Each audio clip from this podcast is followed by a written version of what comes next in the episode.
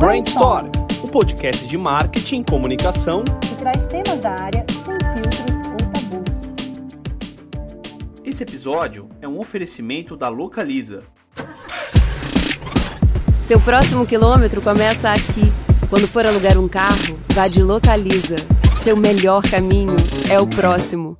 E agora, fique com mais um episódio do Brainstorm. Olá pessoal, estamos em mais um episódio do nosso Brainstorm, o podcast de marketing, um dos mais ouvidos do Brasil. Eu estou muito feliz, Simone, porque chegamos na semana passada na segunda posição da Apple Podcast entre os podcasts mais ouvidos do Brasil.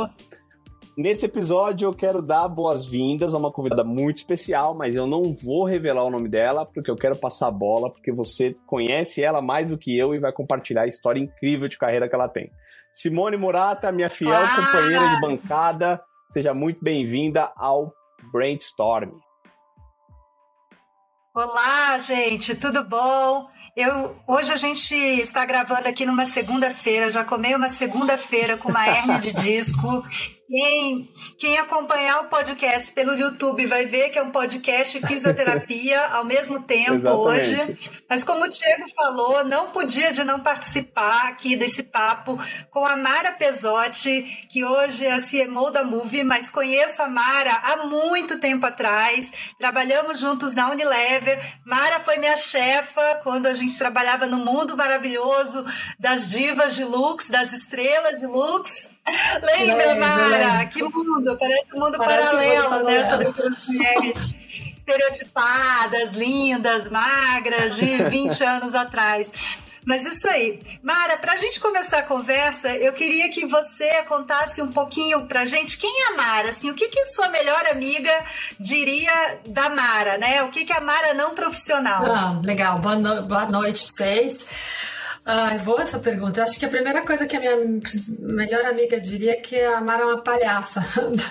Porque, assim, é, eu, eu sou muito bem-humorada, né? E principalmente quando encontro minhas amigas é só palhaçada, assim, no sentido de uma zoar com a outra, brincadeira. Então, acho que ela diria isso na Mara Sim, não leva muito a sério no sentido de que a gente tá sempre brincando uma com a outra. Então, essa coisa de tá rindo. Parece que. Amiga é assim, né? A gente conta amiga, tá rindo. Então, acho que ela falaria isso. E por conta disso, ela falaria que eu sou criativa. Porque quando começa a falar besteira, eu construo muito em cima. E aí não tem fim. Então, acho que era isso que ela falaria. Nossa, com certeza. Concordei com todos os pontos. total, total. E Mara, você é, acompanhou, pegando um pouco do histórico da sua carreira, você pegou estruturas de marketing muito diferentes, né? Estruturas mais matriciais, aquela coisa de Unilever, e agora a gente está no momento super digital. É, quais foram as grandes mudanças que você sentiu ao longo da sua carreira na área de marketing, aquelas mais cruciais? Olha, eu acho que assim, se eu pensar na mais crucial de todas, foi a questão da dimensão do tempo. Dimensão do tempo, olha que profundo dimensão isso, do tempo. Profundo porque é o seguinte, é, a Simone vai lembrar, a gente quando desenhava um projeto para o lançamento de produto, a gente falava em dois anos e era normal. Ah, dois anos, olha, pode ser que atrás dois anos e meio essa dimensão do tempo não existe mais. Até porque tudo é tão imediato. A mesma coisa para lançar um produto ou uma comunicação hoje também é muito mais rápida. Então, estou dizendo assim que não quebrou tudo, que você não faz. É, planeja tudo muito curto prazo, mas considerando que se era longo e curto prazo no passado, para mim foi a grande quebra de paradigma foi a questão da dimensão do tempo né? Então você tem de uma forma mais imediatista cada vez mais, mas também tem um mundo que está mais rápido. Então não dá para você falar que você vai tomar uma decisão agora e vai fazer algo que vai acontecer daqui dois anos, porque dois anos o mundo já mudou, mudou muito, porque muda em meses. Então para mim a, a grande questão é a questão do tempo fazer mais e menos tempo, né? E ao mesmo tempo conseguir chegar no mesmo resultado que a gente fazia em dois é, anos. Você tem, né? você tem uma ideia, uh, né? Tá exemplificando agora curtíssimo prazo na Move. Uhum. A gente estava com uma ideia de lançar um e-commerce da B2B para os nossos clientes e tudo mais. A gente fez uma sessão de sprint, a gente tinha um produto em cinco dias. A gente montou em cinco dias, prototipou e começou a rodar e testando com o cliente Imagina isso, você pensar 10, 15, 20 é. anos atrás. possível. Então, a tecnologia que... ajudou muito nisso e acelerou. E, e, tem um aprendizado muito interessante, né? Porque eu acho que você tem muito mais hoje. Você vai errando e fazendo, errando e fazendo, que é muito mais orgânico, né? Eu ia falar exatamente isso, né? Eu lembro que quando eu comecei a carreira lá na Unilever, a gente fazia muita pesquisa antes de colocar alguma coisa na rua, né? Para você conseguir colocar um B2B na rua, um site, qualquer coisa, eu acho que a gente fazia assim, sei lá, 10 rodadas de pesquisa, é quali, quanti, etc. E hoje em dia você lança e você vê na prática se está funcionando se não está funcionando, né? Então teve um, uma evolução também da da, área de CMI que é gigantesca, né? Dessa, dessa colher os aprendizados e colocar na prática, que não é mais sobre você testar uma teoria, você já testa o que você vai lançar mesmo e vê, na, e vê aí na, na garra, né, se tá indo ou não indo. Mas é um ponto, né? Assim, isso que você fala assim, é bem interessante, porque eu correlaciono isso com o medo de arriscar que os profissionais tinham, né? Quando você fala que vocês faziam, refaziam pesquisas para poder chegar num dado, ou seja, vocês estavam mitigando o erro, ou seja, gastava muito tempo para minimizar o erro, né? Então, me leva à conclusão que hoje os profissionais eles estão menos medrosos ou arriscando mais do que antes. Faz sentido isso, Mara? para você? Faz sentido, faz sentido. Eu acho que hoje não tem como você não correr, correr risco, risco, né? né? Porque fato. senão você fica para trás, você fica para trás. E eu tô numa empresa que tem muito isso no DNA, né? Tem aquele espírito de é, vamos fazer e vamos errar e vamos, vamos errar. Se for para errar, vamos errar logo para fazer direito logo. Não é toda cultura que é assim, não sei outras, mas assim, é, mas eu acho que o mundo tá mais assim, né? Então não é, eu não sei se tá mais corajoso ou você tem que tomar mais risco, porque senão o teu competidor vai na tua frente e tudo é muito mais veloz. É, e acho que também o que ajudou muito do ponto de vista de marketing é o social listening, né? Você vê ali online o que está acontecendo com, o teu consumidor, se você está você tá escutando de alguma forma em tudo quanto é lugar que ele tem é, é, tem um tipo de comunicação, você tem essa escuta mais fácil, né? Antes a gente tinha que ir lá, lembra? Fazer todo o perfil para encontrar lá na Paulista, ficava fazendo pesquisa, que era o lugar onde tinha mais gente, né? Perto do Conjunto Nacional, para encontrar o consumidor. E agora, em dois minutos, você sabe onde que está a tua audiência. Então também tem isso, né? De, era esse negócio de correr o risco, porque também era um pouco mais arriscado. Você não tinha tanta informação como Sim, você tem hoje. Isso é verdade. Né? Isso é verdade. E eu acho que culturalmente também a gente, a, a gente também teve uma evolução muito grande dentro da área de marketing, né? Antes a gente era muito valorizado por acertos, né, por coisas certeiras. E hoje eu acho que a valorização do aprendizado ela é tão grande quanto você ter uma coisa certeira, né? A gente começou a olhar o aprendizado como parte da jornada e não como um erro grotesco, né?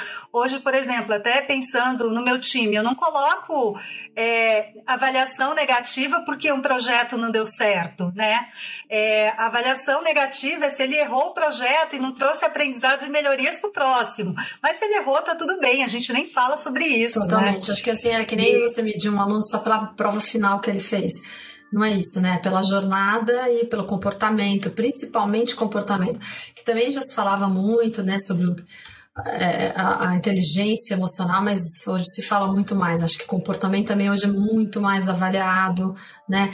A única coisa que eu acho que temos que prestar muita atenção os nossos marqueteiros e os profissionais em geral, é que essa questão toda da velocidade, do erro e de querer resolver é da gente diminuir a escuta. Né? O bom marqueteiro ou bom profissional é o que tem uma escuta extremamente ativa. Então, o erro que a gente pode é, é, colocar na mesa com essa história da velocidade, da decisão e do erro, é às vezes não deixar nenhum terminar a frase ou um concluir para né, é, terminar para você já concluir que o consumidor é aquele jeito. Então, esse cuidado que a gente tem que ter, porque o principal para mim que não mudou assim na história e acho que não só na área de marketing, mas qualquer profissional é a questão da escuta, né? E no mundo muito mais rápido, as pessoas tendem a escutar menos. E quando elas escutam menos, elas podem aí ter mais erros ou tirar conclusões indevidas. Então, que a questão da escuta eu falo direto aqui para meus filhos e para mim mesma, né? Que é essa questão de como a gente tem que ter essa escuta cada vez mais ativa para não atropelar, né? É verdade. E, e, com a imensidão de dados que tem hoje, para você se embaralhar e tomar decisões erradas, está mais fácil, né? Recentemente eu participei de uma seleção de uma consultoria para a empresa onde eu tô para desenhar todo o posicionamento estratégico nosso para 2022 e, e, pegando um pouco de guide que a gente vai usar em 2023. Isso passava por branding, passava por Golden Circle, uma série de, de, de conceitos interessantes. E uma das coisas que eu pedi para o time é avalie a consultoria que vai ter dentro do processo dela uma parte de tentativa e erro. A consultoria que não tem o tentativa e erro, olha, a gente vai colocar uma versão beta, a gente vai testar alguma coisa. Se ela não tem essa parte de teste, alguma coisa está errada, porque é, eventualmente a gente vai ter learnings no processo. E ela precisa inserir isso dentro do processo para que a gente consiga chegar no melhor resultado possível. E foi um, um bom exercício, porque a gente é, conversamos com consultorias muito grandes, super famosas, cases super legais, e nem todas tinham isso dentro do processo ainda de construção de marca, de branding e tal. Então, isso é, é um pouco do novo marketing, né? o modus operandi do novo, do novo marqueteiro, vamos assim dizer. Sim, e outra coisa que eu também acredito que mudou e que seja muito bom é desmistificar aquela coisa glamurosa que às vezes os marqueteiros, os brand, do que fazer os brandings, era quase que uma figura guru é. que vinha com. A... Não, entendeu? Porque não é. né? Mas tinha essa coisa da glamorização, então ele vinha com a recomendação como se fosse a verdade absoluta é verdade, verdade. sobre aquele. A mágica, não é, né? Não é, a gente sabe que não é, né? Então isso também eu gosto que se desmistificou. O publicitário é, também, né? Você lembra, Simone, dos publicitários? Lembro no pedestal, né? Eu acho que antes era uma coisa, pelo menos na cultura que a gente veio, não é mais assim, né? Mas a gente foi formada muito sobre branding é uma coisa, negócio é, é outra, né? E hoje não tem como você não ter branding junto com o negócio, né? Você não ter uma inovação a serviço do PNL, você não ter um branding a serviço, né?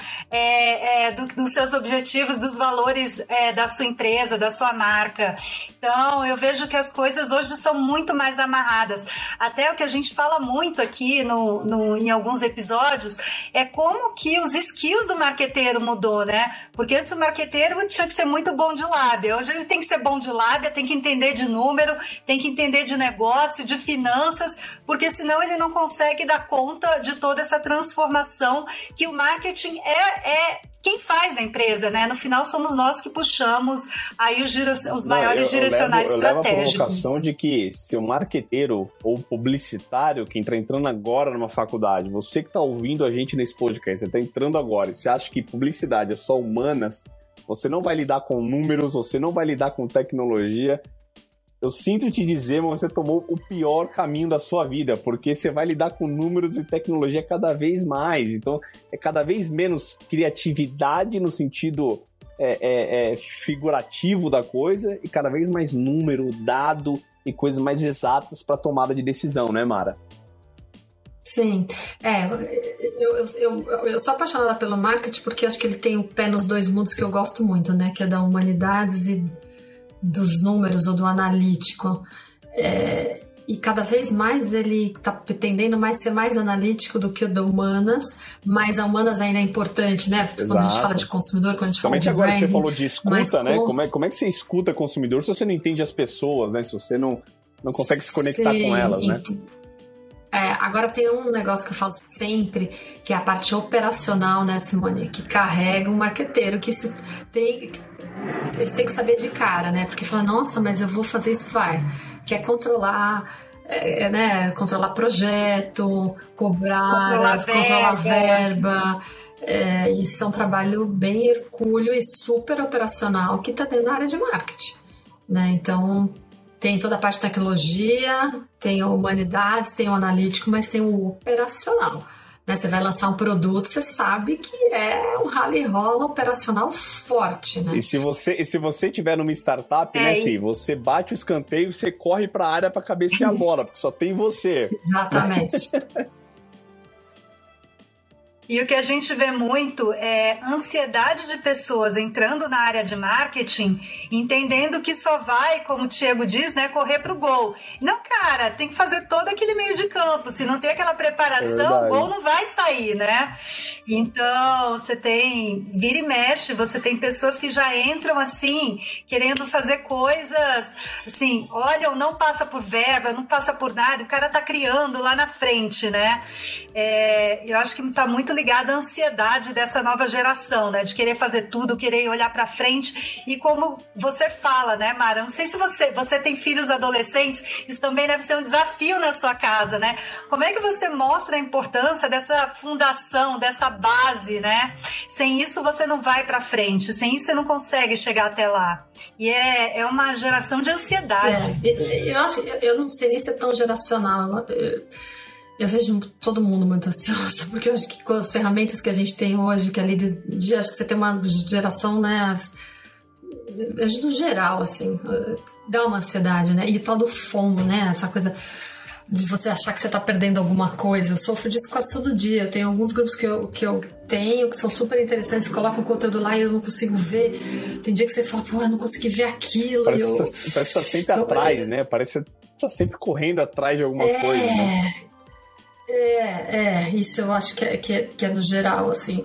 E, e, o lado bom que do, do operacional que a gente estava falando, dessa ansiedade também, estimula também a curiosidade, né? O que eu acho bom. Porque daí você vai atrás de coisas novas, hoje tem muito acesso a tudo. E quando a gente pensa num marqueteiro chegando na empresa, ele também tem que ter contato com todas as áreas, o que é muito legal, né? Então, hoje, por exemplo, eu tenho uma área de engenharia dentro da área de marketing, que todo mundo fala, nossa, mas tem um grupo de engenheiros engenheiros que dão uma fazem um, um, serviço de engenharia de campo que é uma assistência para os nossos clientes de B2B. E, e, eu aprendo pra caramba. E assim, os caras estão dentro de fábrica, eles estão dentro da área de mineração, eles conhecem todas as máquinas, eles sabem tudo. E eu sou uma analfabeta, que eles vão me, me ensinando e e como é legal aprender isso, porque daí você acaba, como marqueteiro, você tem que conhecer desde a fábrica, como é que você vai fazer lá na ponta para atender um cliente. Então você acaba tendo que conhecer muito sobre produto, sobre serviço, é, de uma maneira geral, né? Porque você vai ajudar a desenvolver a comunicação, então você tem que ter um olhar bem profundo para fazer aquilo. Então eu adoro. Então essa parte operacional também de você lá descer, ver como seu produto é feito, serviço. Eu fico, eu, eu fico eu imaginando a quebra de paradigma que a Si passou, né? De vender Coca-Cola para vender Nótico agora. Conhecer um mercado totalmente diferente, hábitos totalmente diferentes. Como é que foi essa experiência, Si? De, de descer para campo, Olha, né? Que é um pouco do que a Mara tá é... tá falando, né? É, eu acho que é uma coisa bem interessante, mas no final tem uma verdade quando eu falo sobre Nótico e Coca-Cola que é universal, que assim no final as pessoas querem comer e beber coisas é gostosas. É então essa não muda. Entendeu? Tipo, você vende Coca-Cola, as pessoas podem falar o que quiser de Coca-Cola, mas Coca-Cola é uma delícia, refrescante. Quando eu olho para Nótico, eu falo, apesar de ser plant-based, tem que entregar saudabilidade, tudo, você tem que entregar uma coisa gostosa, porque ninguém faz nada que. ninguém quer é comer é nada que não seja gostoso. Então, no final, você, você olha assim, os fundamentos humanos em relação ao comportamento do consumidor, independente do segmento, são muito parecidos. Né? Então, isso que eu acho é diferente, igual, mas é igual. Eu pensado por esse ponto. É. Super relevante. Não, eu sempre falo, né? São humanos, funcionam muito parecido. É. E assim, é, hoje eu cuido de um time aqui, um time na Europa, e o pessoal, nossa, mas como é que é lá? Humanos se comportam muito parecido em todos os lugares. Logicamente que as culturas são diferentes, aí impacta na maneira como você age em alguns momentos, mas o humano funciona basicamente igual, né? Então, assim, eu trabalhei muito na, no mercado de cosméticos, hoje trabalho com produto que é lubrificante para carro, para indústria. É um segmento completamente diferente que eu nunca imaginei que eu poderia trabalhar. E, de novo, que tem lá por trás são humanos é, com comportamentos muito e semelhantes. Esse né? segmento, Mara, eu queria abordar um pouquinho e que você compartilhasse com a gente. Como é que é ser uma líder feminina uma posição tão importante numa empresa tão tradicional como a Cosan, de mercados tradicionais. Você vende óleo lubrificante para carro. Só isso.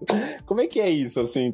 pra indústria, pro motociclista, pra caminhoneiro. Como é que é, assim, o, o dia a dia? E você é uma figura inspiradora para várias mulheres, né? Então, olha, primeiro, começando da parte feminista, eh, desde sempre você tem um papel sendo mulher, né, Simone, de entrar nas empresas e você colocar o seu. O seu seus óculos, como você vê o mundo, né? Que não, não gosto de ser sexista, assim, é uma mulher, mas eu trazer o feminino. E quando eu digo trago o feminino, tem muitos homens que trazem o feminino muitas vezes melhor que mulheres, mas trazer o feminino na questão aí dos valores femininos de acolhimento, sensibilidade, é, e sensibilidade, né? De, dessa visão do todo, que eu acho que a mulher ajuda muito. Então eu vejo muito complementar. É, então, cada, entrando no, então, respondendo a tua pergunta, trazendo, entrando no mundo masculino, então, é, não que eu seja vim aqui para educar as pessoas, não tenho essa pretensão nenhuma, mas eu sei que eu tenho um papel de sendo uma das primeiras mulheres dentro desse segmento, é, abrir portas, né? Então, como é que eu consigo ter um discurso mais inclusivo? Como é que, quando faz uma piada um, um homem que não tem nada a ver, ou na hora, de uma forma super adequada, trago para o lado, escuta, vem para cá, vamos ver como é que é e tal. E aí, essa abertura toda eu tive demais lá dentro. Então, assim, o ambiente que a gente tem na Move hoje é completamente inclusivo. Eu não sofri nenhum preconceito, não posso falar de nenhum lado. Eu visitei mecânica, caminhoneiro, motociclista. É, eu sou sempre muito apaixonada pelos públicos que eu trabalho, porque, assim, é, você sendo um marqueteiro aí de muitos anos, já você não olha só a relação de compra do teu produto você olha aquele entorno. Uhum. Então a gente fez uma pesquisa super bacana, meio antropológica até, meio não, antropológica, com os mecânicos e gerou até um livro que a gente fez, lançou agora, chama Mecânicos do Brasil, porque o mecânico é o brasileiro, cara. É o cara brasileiro, é o empreendedor que abre um negócio pequeno, começa familiar, batalha para ter aquilo, vai aprender, vai ralar, vai criar relação, porque é muito Sim, relação é de confiança com o dono do carro. Então, é, é o Brasil ali. E, e, e, assim como também tem outras, outros profissionais muito parecidos com ele, de outras categorias. Então, muito interessante. Aí você vai para um caminhoneiro. A mesma coisa, o caminhoneiro sofre muito preconceito dentro do Brasil. Acha que os caras se drogam e pegam o carro, pegam o caminhão. Meu Deus, esses caras, você viu, quando parou, teve a greve de caminhoneiro, parou o Brasil. Então, assim, tem um trabalho enorme, né, de dia e noite dessas estradas rodando.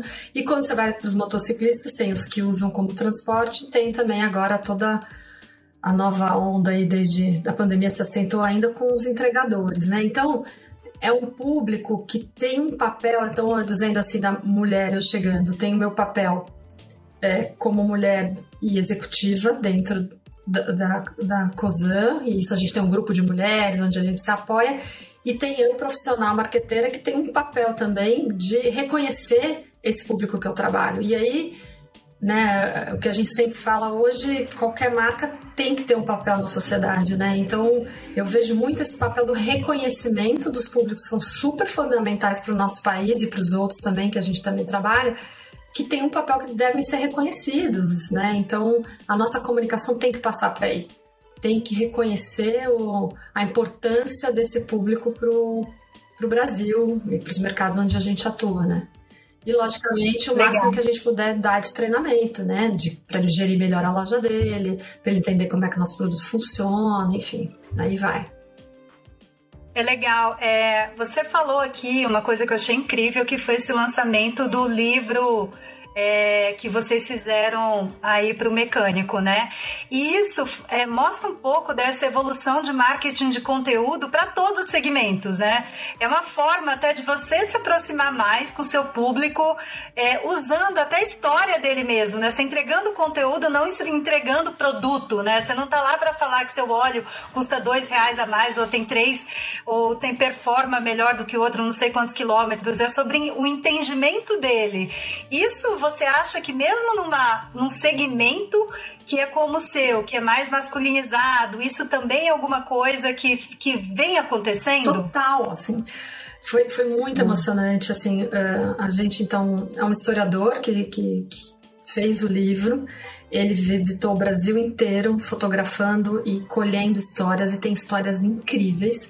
A gente lançou esse livro faz um mês mais ou menos na Fiesp, lá no, no, no Dado Cima da Fiesp. A gente convidou boa parte dos mecânicos que foram escolhidos e nesse caso tinham duas mulheres mecânicas. Então tem uma inspiração para todos. Então, por exemplo, a gente tem uma história lá de um mecânico que é cego, que um que um professor adotou ele para ensinar a profissão sem nada em troca. Ele era um professor do Senai, chegou um menino que tinha deficiência, que tinha interesse. Ele não tinha nada em troca, ele foi lá e ensinou a profissão e ele tem uma profissão hoje. Aí tem uma mulher que sentiu que sempre ela era meio porque ela não entendia nada de carro, né? E ela ia pro mecânico achava que eles não estavam assim passando. Tava enrolando ela. ela. Medo de toda mulher. É, o que, que ela fez? Falou, sabe o que? Vou estudar. E ela começou a estudar, estudar, virou a profissão dela. Então, imagina o quanto isso pode inspirar tantas pessoas no Brasil que às vezes acham que não tem um talento para alguma aptidão para algo e estão vendo lá que foram atrás. A gente também trouxe um mecânico de Fernando de Noronha, que é o único de lá. Você imagina, é o único mecânico de Fernando de Noronha. Nossa. E ele se jogou na ilha e tá lá e tá fazendo um trabalho incrível. Então foi, foi demais esse trabalho. De reconhecimento deles e deles se verem retratados e de quanto isso vai poder ajudar tanta gente, né, que vai se inspirar nesse livro nessas histórias e falar, pô, podia ser eu. Olha o que eu tô fazendo, né? Com certeza, com certeza. E isso mostra o que a gente falou no começo, né? Apesar do marketing estar tá indo para tão analítico, sem essa parte humana, nenhuma marca se constrói. Não, eu, eu, eu queria pegar esse gancho, Cid, de parte humana. E... A Mara citou um pouquinho é, hum. sobre. É, do, ponto, do ponto de vista de que, putz, no final do dia são pessoas, né? O time que ela gerencia fora do país, o time aqui. Eu queria pegar esse ponto, Mara, assim, o que, que mudou em você como líder é, nesses anos para cá? Porque as gerações também mudaram, assim, o profissional de marketing hoje, ele tem outros anseios.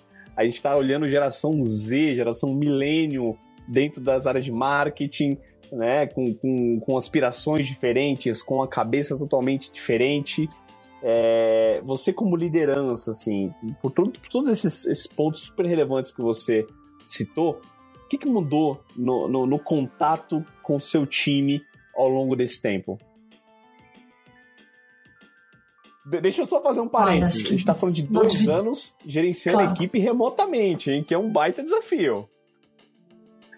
É, remotamente. Nossa, não, isso é incrível, né? Eu tenho gente que eu não conheci, é, é só o avatar. E aí, e aí eu conheci pessoalmente essa semana. Então, assim, vou falar um pouco de mim e de do time. Então, de mim, é, eu acho que quanto mais você vai ficando mais senior, você tem que, sabedor, tem que ter a sabedoria de você saber parar para ouvir, no sentido de que, imagina se coisas que eu já passei na minha carreira, alguém está começando agora e começa a fazer comentário, eu entrar no meio e falar, ah, não, mas eu já fiz assim, é assim, é assado, eu sei a resposta. Vai ser péssimo para mim, eu não vou ter a chance de fazer de jeito diferente e a pessoa vai achar o saco, fala, puta, essa daí, a velha sábia vai me falar como é que vai fazer. Então, isso é uma coisa que você tem o tempo inteiro exercitar como liderança, de você, às vezes até você tem aquele ímpeto de querer, mas assim, só uhum. se for para construir, não para falar Perfeito. que eu sei a resposta. Porque também eu tenho horror de doutor sabichão, sabe? Aquelas pessoas que sempre têm a última palavra. Gurus, os gurus. Tudo que você sabe, ela tem o. É, é, então acho que isso, né, você tem que tomar cuidado. E o que eu acho mais legal, e aí acho que é a grande mudança, é que essa geração toda fala da história do propósito, que é uma palavra que já enjoou um pouco, mas é, fala-se de duas palavras que já enjoaram, mas se usa muito, que é propósito e impacto.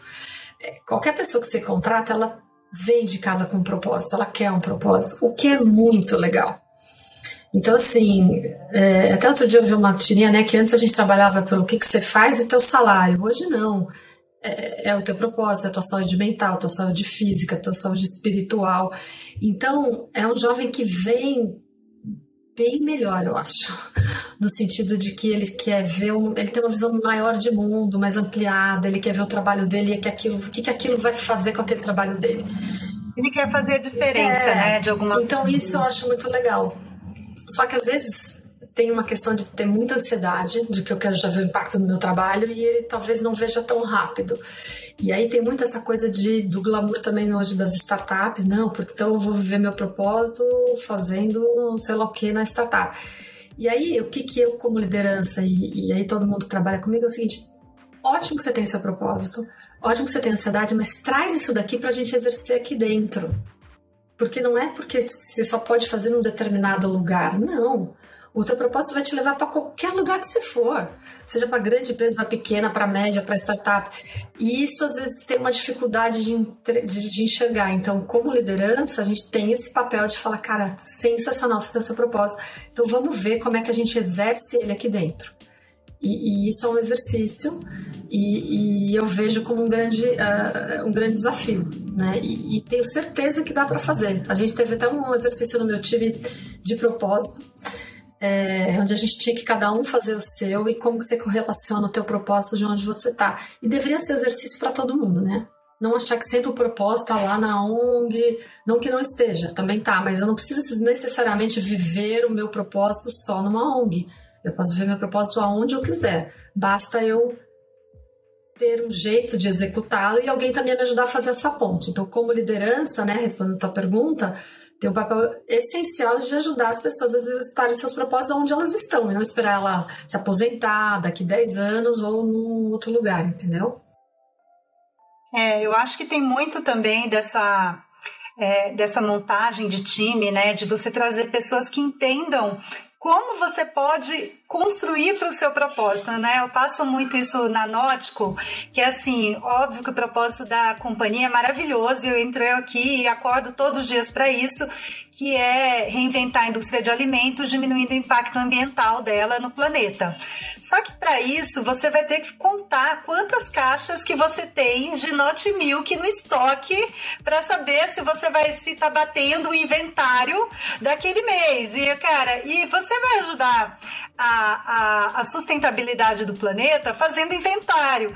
E isso, para quem está chegando agora, assusta, né? Tipo, tem uma parte de expectativa e realidade que é muito difícil para ele entender, para chegar lá e para você conseguir construir, tem um caminho das pedras, né? Vai ter que fazer inventário, vai ter que fazer planilha de Excel, vai ter que fazer tudo isso, vai ter que fazer muita conta e varrer muito chão ainda para chegar, né? E eu acho que as pessoas entram muito é, em startup com esse sonho. Eu só vou fazer meu sonho. O cara não sabe nem exatamente como fazer esse sonho. Então é legal essa conversa dessa aterrissagem, né? Do que que, do que, qual é o seu pedaço nesse, propó né? nesse tem, propósito que, que, é tão muda. maior, né? Não sei se a Mara vai concordar comigo. Alinhamento de expectativa também, né? As, pe as pessoas, na hora da contratação, Total. as pessoas, talvez por medo de perder o talento, da pessoa não aceitar entrar, a pessoa vende um sonho de que ela vai trabalhar na NASA, né? Que a empresa é, que ela nunca vai levantar uma caixa na vida dela, de que tá tudo pronto, ela só vai apertar botão. Então, é, se cria-se algo, é, se maqueia o propósito num discurso muito fantasioso que não existe. É, isso existe desde quando, né? Desde, enfim, há anos e anos. Se você alinha expectativa, eu acho que a chance de sucesso é muito maior, né, Mara? Não, com certeza. Acho que alinhamento é tudo, né? Isso a gente deve fazer é quase um mantra semanal, diário, é, alinhar a expectativa, a visão de para onde a gente está indo, porque na realidade o que a gente Sim. lida bem quando a gente tem informação e a gente sabe para onde vai. Né? E, e, e, de novo, eu acho que a gente, se a gente começar pequeno, pensando de que pensando que cooperação, por exemplo, no ambiente de trabalho é algo que traz um propósito para todo mundo. E hoje eu vejo dentro da Move a gente trabalha muito bem isso, né? Então, é, recente chegou uma dois anos, é, uma pessoa nova no time e ela depois do feedback ela deu, nossa, eu cheguei, as pessoas me ajudaram. Porque assim, parece que até no mundo corporativo isso não é possível. E, e, de todas as áreas eu fiquei chocada. Ela falando todo mundo veio me ajudar, todo mundo contribuiu, queria, queria que eu desse certo e deu, né? Ela já tá indo sendo promovida e tal. Então, é, começa, vamos começar simples, né? Se a gente conseguir fazer já um ambiente que a gente tá melhor um pro outro, né? Entendendo que cada um é diferente, cooperando, construindo porque o outro exerça o seu trabalho de forma melhor, isso é construir time, né? Então, isso que eu falo também bastante no time é o quanto é, eu tenho que trabalhar para o outro ter sucesso. Se cada um trabalhar para o outro ter sucesso, todo mundo vai, vai ter unidade de time, né? Total. A gente vai chegar total, num, total. Eu participei recente céu. de um processo seletivo e de uma pessoa pro meu time e a gente tava batendo na trave, assim. É, a pessoa falava com, com a área de acquisition, alinhavam expectativa, a gente achava que avançou no processo, aí ela falava com outra área, recuava no processo. A gente falou, o que está acontecendo, né? É a proposta financeira? É o job description? Porque, o que está pegando com a pessoa, né? E aí eu, eu, senti um negócio muito legal, assim, da a nossa diretora de HR pegou a mão no telefone e ligou para a pessoa. Falou, olha, de uma vez por todas, vamos alinhar a expectativa aqui. E aí ela, ela detalhou o job description da área, de novo, da posição para essa pessoa e detalhou o pacote de remuneração para essa vaga, né? uma vaga sênior. E a pessoa no final falou: Cara, o que você tá me detalhando de job description não tem nada a ver comigo. E eu tava pegado à parte financeira. Mas ninguém tinha me detalhado o job description. Então acho que de fato não faz sentido mesmo. A diretora de RH ligou, desligou feliz, falou: Gente, matamos o problema na raiz. Porque se a gente contrata essa pessoa com um mês e meio nós teríamos né? um puta de um problema aqui. Eu falei, cara, é isso, alinhamento de expectativa. Total. Independente se é geração Y, G, milênio, se é baby boomer, se você alinha expectativa Quem do que for. é e para onde vai, dá tudo certo, né? Com certeza. Não, super. Isso também, para mim, é super importante, né? Quando você fala de liderança, né? Se a gente, em cargos assim, que a gente vê CMO, os cargos mais altos, né? Uma das coisas é a expectativa hoje. É, e a outra coisa é um olhar muito mais humano do que menos técnico, né? Eu acho que o CMO hoje, ele tem muito esse olhar de compaixão em cima do time e o listening que você falou, Total. escutar muito do que ser um cara super técnico. E e, e, dar esse conforto e a segurança para o time. Tem uma história, eu acho que, Mara, eu nunca contei para você, mas eu, quando. Vou compartilhar agora. Quando eu saí da Unilever, eu pedi demissão para Mara, fui para Coca-Cola. E na conversa, a Mara virou assim para mim: Ah, você tem certeza? Quer ir e tal? Eu falei: Não, eu quero, porque eu gosto de Coca-Cola desde pouco. Ela virou para mim e falou assim: Ah, tá bom, vai, se não gostar, você volta. E se você volta, você sabe que não é exatamente assim, você volta. Mas aquilo te dá uma segurança, sabe? Te dá um, um empoderamento de cara, assim.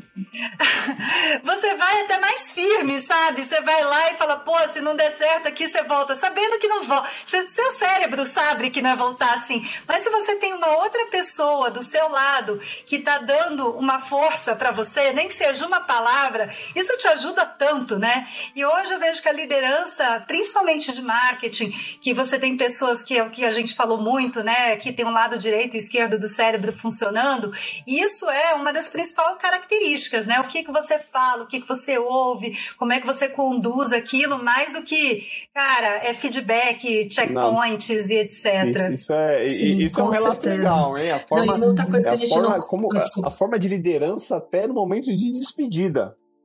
Isso é um relato bacana que você compartilhou com a gente aqui no podcast. Sim, legal. não, e acho que uma outra coisa que a gente não comentou aqui que eu, que eu vejo também importante daí na liderança é a questão da curiosidade de você estar, tá, principalmente em marketing, estar tá sempre atualizado, né? Porque Entendi. às vezes eu vejo os marqueteiros que fizeram os cases de sucesso 20 anos atrás e fica tentando repetir, ou então fica sempre é falando daquilo, entendeu? É... Isso, isso, é... Não dá. Isso é um e ponto muito legal. Isso é um ponto muito legal, Mara. Porque como a informação, é? ela, ao mesmo tempo que ela é rápida, é, é, ela se perde. A informação de ontem já tá velha, sabe? Assim, de semana passada já é um assunto de semana passada. E, e, e assim, a, a, vida é assim. A gente tem que se acostumar com o mundo como ele é hoje. O marqueteiro também, Vou nem usar a palavra marqueteiro, um líder, e aí vai para qualquer área, se é líder de finanças ou líder de marketing. Se você não está consumindo tá, o que tem de mais atual na sua área, como é que você quer exigir do seu time que traga os insights mais criativos ou os mais novos, as maiores tendências, se você não consome isso? Né? Acho que você é uma grande fonte de inspiração para que seu time é. também consuma a, a, beba da, da fonte certa a água, né? Sim, então. É, e, e, atiçar isso também no, no, grupo, né? Porque às vezes é assim, ah, tô trabalhando demais, não consigo nada. Não, tem que ver. Tem que sair pra rua, é, agora que é. a gente pode, né? Ainda bem. tem que sair pra rua, tem que ver o que tá acontecendo, não dá para ficar só na bolha é, e ler tudo que tem de mais novo e se atualizar, porque senão aí eu acho que fica essa coisa de gerações ou fica esses gaps se você não está atualizado e você também não estimula isso para o time. Isso eu vejo como uma característica muito importante para quem trabalha em marketing, principalmente na hora Verdade. que você vai avaliar uma comunicação. Porque normalmente a agência vem com, né, com, é, com referências super atualizadas, e se você não tem essas referências na cabeça para você pelo menos poder discutir, como é que você avalia uma comunicação, né? Então isso também acredito que seja muito importante para o oh, vou compartilhar uma pro, dica pro marqueteiro. Aqui, é, que eu fazia na, na empresa que eu estava antes e a Si participou de um, então ela pode dar um relato de quem participou que era uma sessão que nós fazíamos mensal chamada Pega Visão. Então a gente separava, eu separava com o meu time, meu time era super grande, tinha 60 pessoas no meu time. Então a gente separava uma hora por mês e a gente convidava uma pessoa muito especial de mercado para vir bater papo com o time.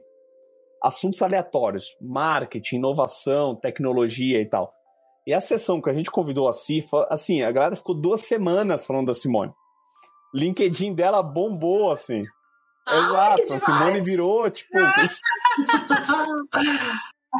Mas é que Cara, eu provoquei, né? Foi bem provocativa. Galera, assim, pra olhar outras perspectivas, para ver o que, o mercado tava falando, qual era o idioma do mercado, qual era as tendências e tal. Porque às vezes a gente fica nas nossas quatro paredes aqui da empresa, vivendo e revivendo os mesmos problemas, os mesmos assuntos. E a gente precisa, gente, não é ficar mandando link no grupo de matéria sabe? Às vezes trazia alguém de fora para dar um case, dar um relato, o que, que a pessoa está fazendo na outra empresa e tal.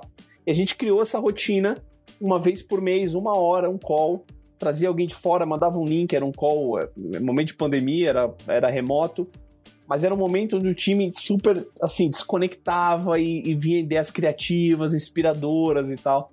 Então fica uma dica aqui para quem está ouvindo nosso podcast, que pode ser uma ideia legal para você fazer com o seu time. Super bacana. Isso é uma outra. Isso é uma outra mudança de cultura, né, Mari? Eu acho que a gente está agora, é, Diego, mais ainda, num, num, num, em empresas que onde você falar eu não sei, tenho que aprender, né? é, é valorizado. Antes era vergonha você falar não sei. Hoje, agora que eu, eu mudei de área, né? Vim para uma área comercial. E eu não tive problema nenhum em dizer para o meu chefe: olha só, você quer que eu vá para uma área comercial, mas de comercial eu não entendo nada, nada. Nada, você vai ter que me ensinar do zero. Se você... Ele falou: não, não tem problema. Eu fui a vida inteira comercial, isso para mim vai ser a coisa mais fácil de ensinar. Senta aí, porque o seu how é o que a gente precisa. O skill você pega depois.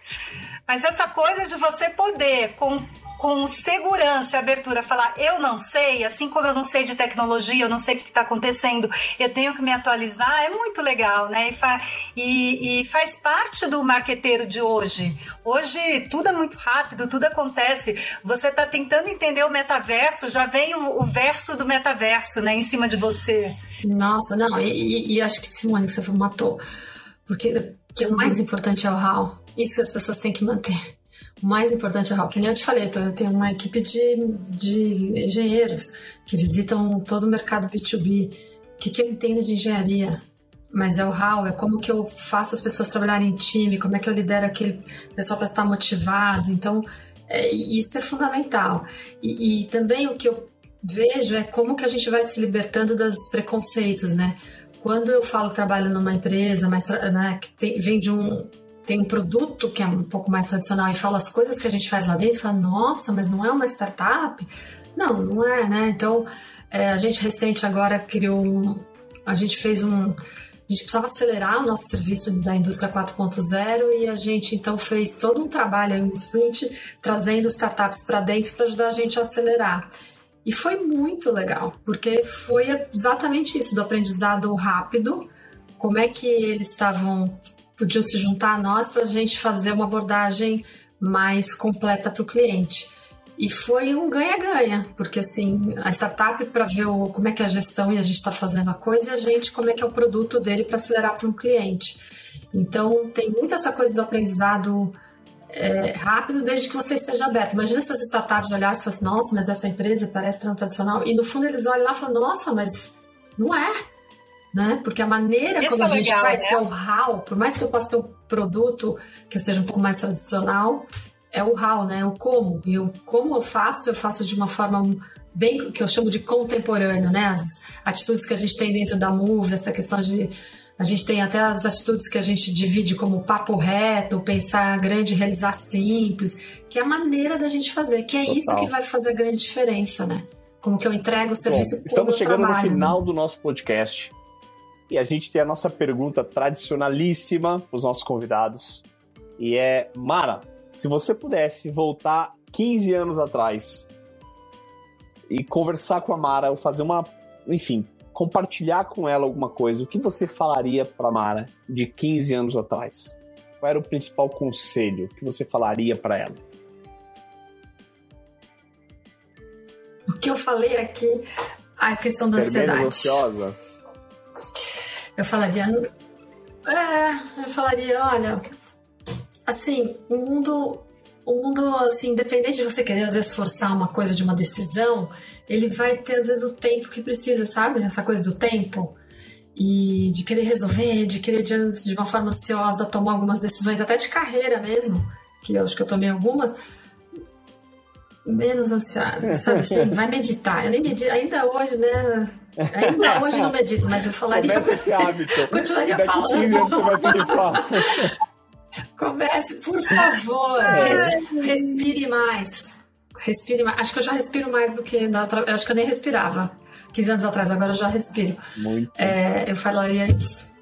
Sabe sim, o tempo. Acredita mais, relaxa. Muito legal. Relaxa um pouco mais. Muito legal. Sim. Acho que essa seria. É, sei que esse podcast foi feito com muito esforço. Você tá com uma hérnia aí muito dolorida. Exato, é um podcast, um episódio muito especial. Né? E queria te agradecer por ter ficado esse tempo com a gente aqui com dor, mas compartilhado. E passa uma mensagem final para os nossos ouvintes. Ai, gente, dor ou não, isso aqui para mim é uma diversão. Falar, falar com Diego, falar com pessoas que são super inspiradoras, assim, sempre vale a pena, vale a pena. Adorei, Mara, é, esse papo. Acho que fazia tempo que a gente não falava de marketing, né? A gente se encontra para falar besteirinhas aí. Então, muito profundo. Acho que você trouxe aqui, eu acho, sempre na conversa, o lado que eu reconheço você, é esse olhado mais humano, mais acolhedor. E eu acho que é isso no final que todo negócio precisa, né? Por isso, por isso que você brilha sempre. Por isso que eu acho que você sempre é essa pessoa que todo mundo, quando comenta da Mara, tem é, reações positivas, né? Eu acho que eu nunca, nunca conheci ninguém que tenha trabalhado com a Mara que tenha tido alguma reação negativa quando eu falo, ah, eu conheço a Mara também. E a Mara sabe que eu conheço muita gente em comum aí que trabalhou com a gente. Então, muito obrigada pelo seu tempo, Mara. E também vou pedir para você deixar uma mensagem aí final para gente. Bom, primeiro eu queria agradecer pela oportunidade. Acho que é sempre bom a gente falar da nossa carreira, principalmente quando a gente gosta, né, Simone? E aí, assim, eu fiquei Olá. muito feliz de encontrar a Simone. E, assim, é muito legal quando você... Encontrei com ela lá, a primeira é, quando a gente trabalhou junto, aquelas pessoas que você olha e fala assim, essa menina é um vai longe. Sabe quando você sabe, né? A gente sabe. E, e, ela foi, e ela tá, né? Então isso é muito legal. Então que você continue inspirando muitas e muitas gerações e meninas e meninos para o marketing e para o sucesso e sabendo que ele pode ser assim divertido, leve, que sempre foi o jeito de você lidar com as coisas e para fechar aqui, para, né, como a gente está falando de marqueteiros, é isso. Mantenham-se curiosos, muito curiosos, e com essa vontade de fazer o um mundo melhor, porque daí a gente vai fazer um tremendo dos posicionamentos de marca excelentes e um marketing realmente efetivo. Perfeito, muito bom. Pessoas. Pessoal, chegamos é ao isso. fim de mais um episódio. Marca a gente no Instagram, arroba somosmakers, marca a gente no LinkedIn. Enfim, espero que vocês gostem do nosso bate-papo. Encontro vocês no próximo episódio. Mara, Simone, muito obrigado. Até a próxima. Valeu! É... Até, obrigada.